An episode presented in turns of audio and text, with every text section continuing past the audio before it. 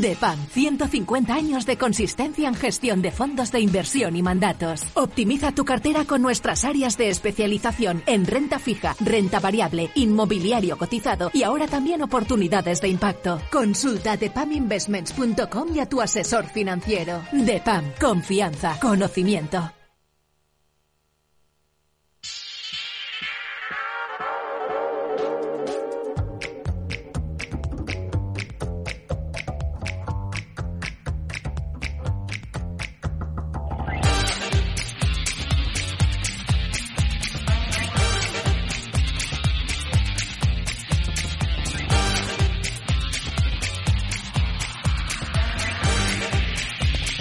Vamos allá, es el momento de tomar posiciones ante de cara al mercado europeo, último día de la semana. ¿Cómo vienen las cosas? Pues a través de las pantallas de CMC Markets Broker observamos cómo la preapertura de las bolsas de Europa viene suavemente bajista, una, dos décimas.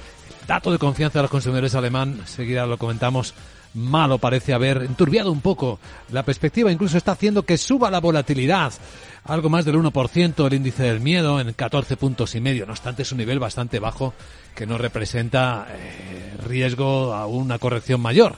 Pero el futuro del Eurostox eh, no apunta cuánto puede caer este índice, está muy plano. El futuro del IBEX baja apenas una décima, está en 9.931.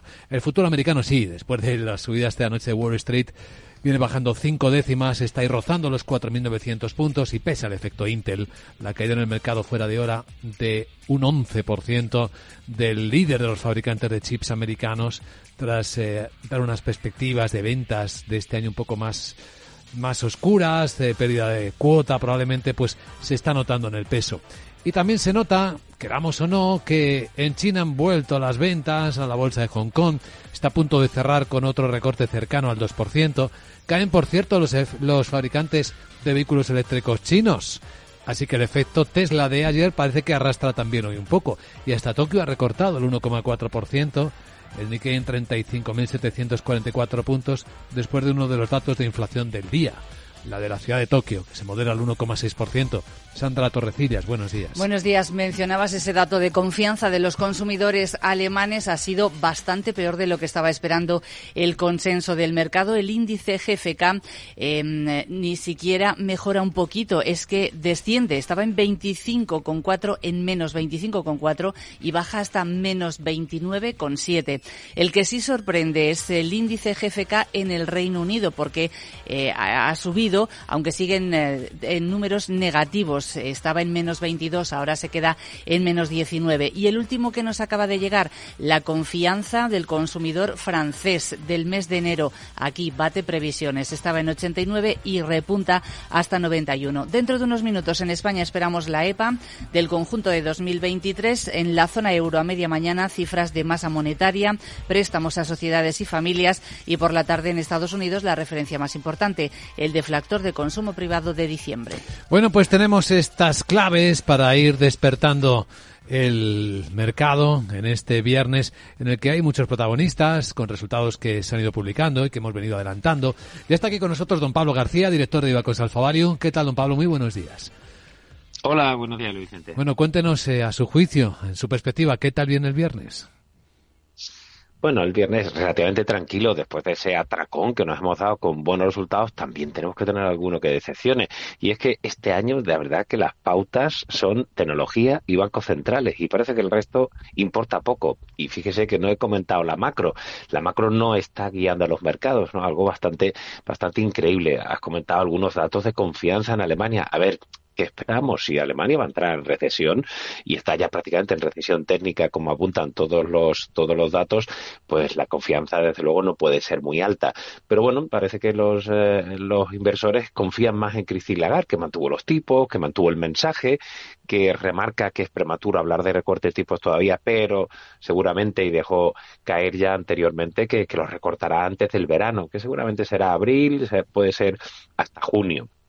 Y desde luego el mensaje de China muy claro. Eh, se avecinan más estímulos y lo hemos visto en el repunte tres días consecutivos, salvo esta mañana de hoy, que está habiendo un poquito de toma de beneficios en el Hansen. Y también hemos visto un declive muy claro de Japón, que había empezado, la verdad, eh, extraordinario, ¿no? Con subidas del 11%. Bueno, ya sube un fantástico 6,8%, ¿no? Pero estamos viendo un poquito ese switch. Yo creo que la novedad que hemos tenido en el principio de año es que China está dispuesta a estimular su economía como habíamos demandado y el resto prácticamente todo sigue igual, tecnología y bancos centrales. Sí, veamos y veremos además si algunos eh, elementos de la actualidad, como los paros de los agricultores en Francia, que van a afectar mucho al transporte hoy, vamos a hablar con el presidente de los transportistas internacionales españoles en, un cuarto de hora para que nos cuente, pero también eh, están preocupando bastante al mercado. Y bueno, y los resultados de los de esta mañana, eh, Pablo. Bueno, ha habido, ha habido muchos, por cierto, lo que comentaste de Francia es que aquí es algo muy habitual. Lo sorprendente es que hasta ahora no había, no haya habido nada, porque los tipos siguen estando muy altos y la, desaceleración es muy clara. Es que tenemos una, una mentalidad a veces muy rara, ¿no? Porque nosotros hablamos del mercado y siempre hablamos de expectativas a futuro, y el mercado adelanta esas expectativas a futuro, pero en la realidad actual de los países europeos es la recesión. Sobre los resultados, bueno, eh, la verdad es que es verdad que estamos perdiendo un poquito de fuelle, pero volvemos a insistir, Estados Unidos lo está haciendo muchísimo mejor en resultados, quitando el caso Intel, que más o menos se podía intuir eh, respecto a Europa. Eh, hemos, visto la finlandesa de Ascensores Cone dando unas cifras pues un poquito más, más flojas, también Elisa, incluso Lonza, SCA, la papelera sueca, hemos tenido SGS, la compañía suiza de servicios de, inspección, o la telecom sueca Telia, Remico Antro, que sigue teniendo una ventas por debajo de lo previsto. Fíjate, 29% eh, caen las ventas de la compañía de bebidas espirituosas, también Volvo, Sartorius, Sartorius Stedin, eh, Warehouse Depot, la verdad que como siempre hay un montón y por supuesto ayer Louis Vuitton, ¿no? Que bueno, sí es verdad que el señor Arnaud siempre se muestra personalmente muy confiado, pero bueno, mm, la verdad es que la división fashion sigue funcionando francamente bien con un nivel orgánico al más 9%, eh, pero bueno, no ha habido grandes sorpresas, ¿no? El sector lujo está un poco tocado por China y va un poco al son de esos estímulos, ¿no? Por esa recuperación un poquito en el corto plazo. Pues a ver cómo reacciona el mercado a estas noticias que comentas, Pablo. Vamos a verlo en tiempo real y lo comentamos nosotros, ¿de acuerdo? Muy bien, perfecto.